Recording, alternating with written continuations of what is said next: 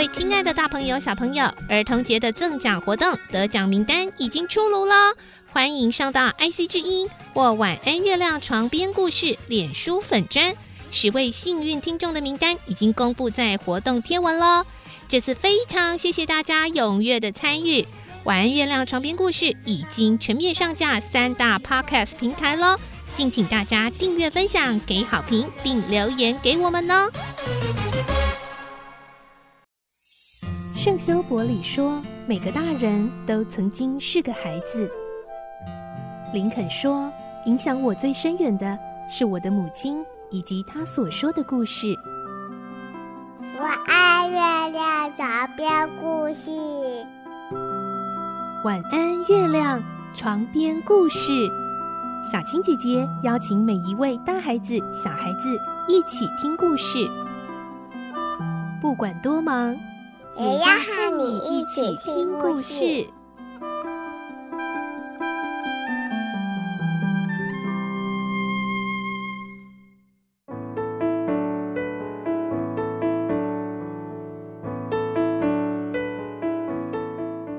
晚安，欢迎你和我们一起听故事。我是小青姐姐。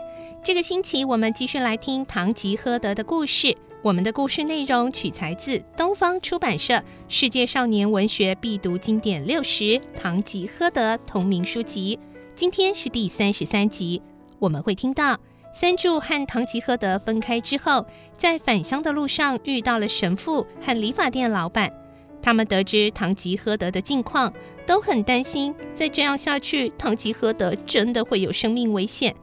于是，他们和三柱一起想办法，想要把唐吉诃德带回故乡。来听今天的故事，《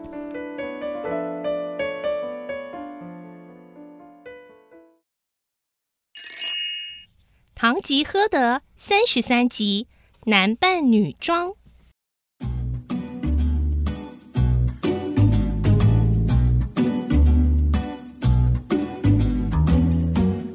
三柱想要找口袋里的笔记本，结果却发现竟然不见了。三柱的脸瞬间变得惨白，他把身上所有的口袋都找过一遍，仍然找不到笔记本。最后，三柱竟然用力揪住自己的胡子，握紧拳头，朝自己的头乱锤乱打。神父和理发店老板都感到莫名其妙，问：“三柱，你怎么搞的？”我倒霉透了，三匹驴子都跑光了。嗯啊，驴子，你怎么回事啊？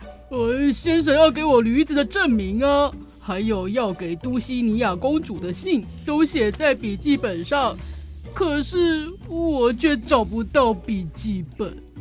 三柱当然怎么找也找不到笔记本。原来他跟唐吉诃德道别时，根本就忘记向他拿笔记本了。神父看到三柱垂头丧气的模样，就极力安慰他，说要替他请堂吉诃德再开一张证明字条。三柱说：“那封给公主的信并没有什么问题，我能背得出来。”神父说：“好极了，那就背背看吧，我替他写出来就行了。”但三柱费尽心机想了很久，却想不出半句话。呃，神父啊，呃，好像有魔鬼把我脑袋里的东西都抢走了。我只记得那封信的最后一句，呃，是“终身为你服务的黄连骑士”。黄连骑士？哦，呃，是我家主人的骑士名字。三柱将堂吉诃德更早之前的冒险经过和自己要当国王的幻想等等，一五一十的告诉他们。但在这家旅馆遭遇的灾难却只字未提。神父和理发店老板听了都再次愣住。过了许久，神父才说：“无论如何，非把你家主人带回来不可。我们先吃饱，再研究接下来怎么做吧。”三柱迅速反对说：“哦，我不要进去吃哦。呃，如果要给我东西吃，我就在这里吃，顺便喂我的马。”于是，理发店老板拿些食物给三柱和马吃了之后，再跟神父商量如何将堂吉诃德从幻想中拯救出来。神父想到一个合乎堂吉诃德逻辑的方法，就是由神父扮成女人，理发店老板扮成仆众，跑上山去找堂吉诃德说：“骑士先生，我是一个柔弱的女人，嗯、呃，我为了复仇而到处寻找仇人。听闻你是天下赫赫有名的骑士。”哦，所以我今天啊慕名而来啊，哦，想请求你帮忙。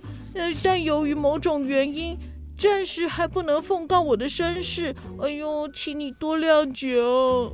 要是堂吉诃德听到这些话，一定会马上答应下山的。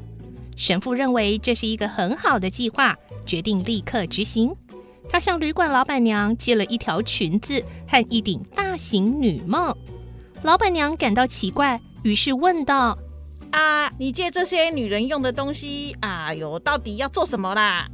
原本打算守密的神父，被老板娘一追问，只好把堂吉诃德的荒唐作为简单扼要的讲述一遍。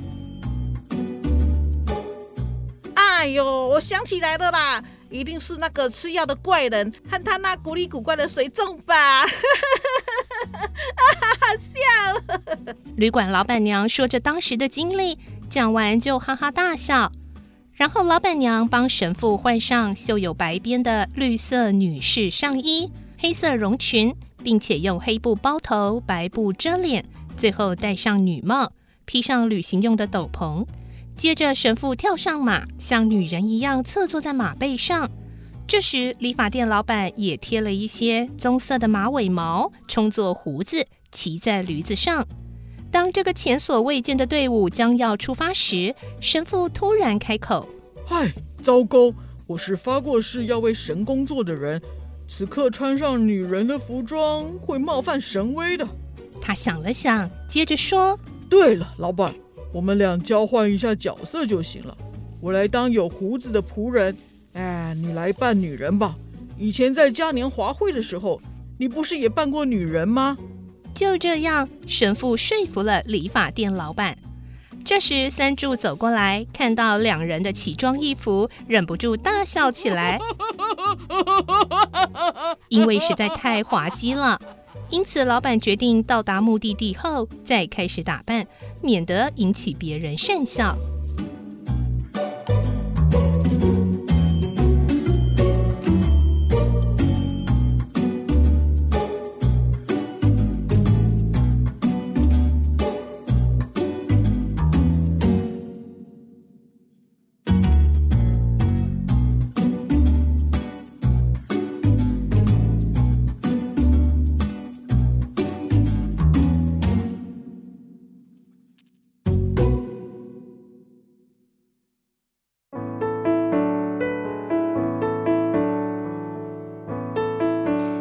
故事就先听到这里喽，明天再继续来听堂吉诃德的故事。我是小青姐姐，祝你有个好梦，晚安，拜拜。小朋友要睡觉了。晚安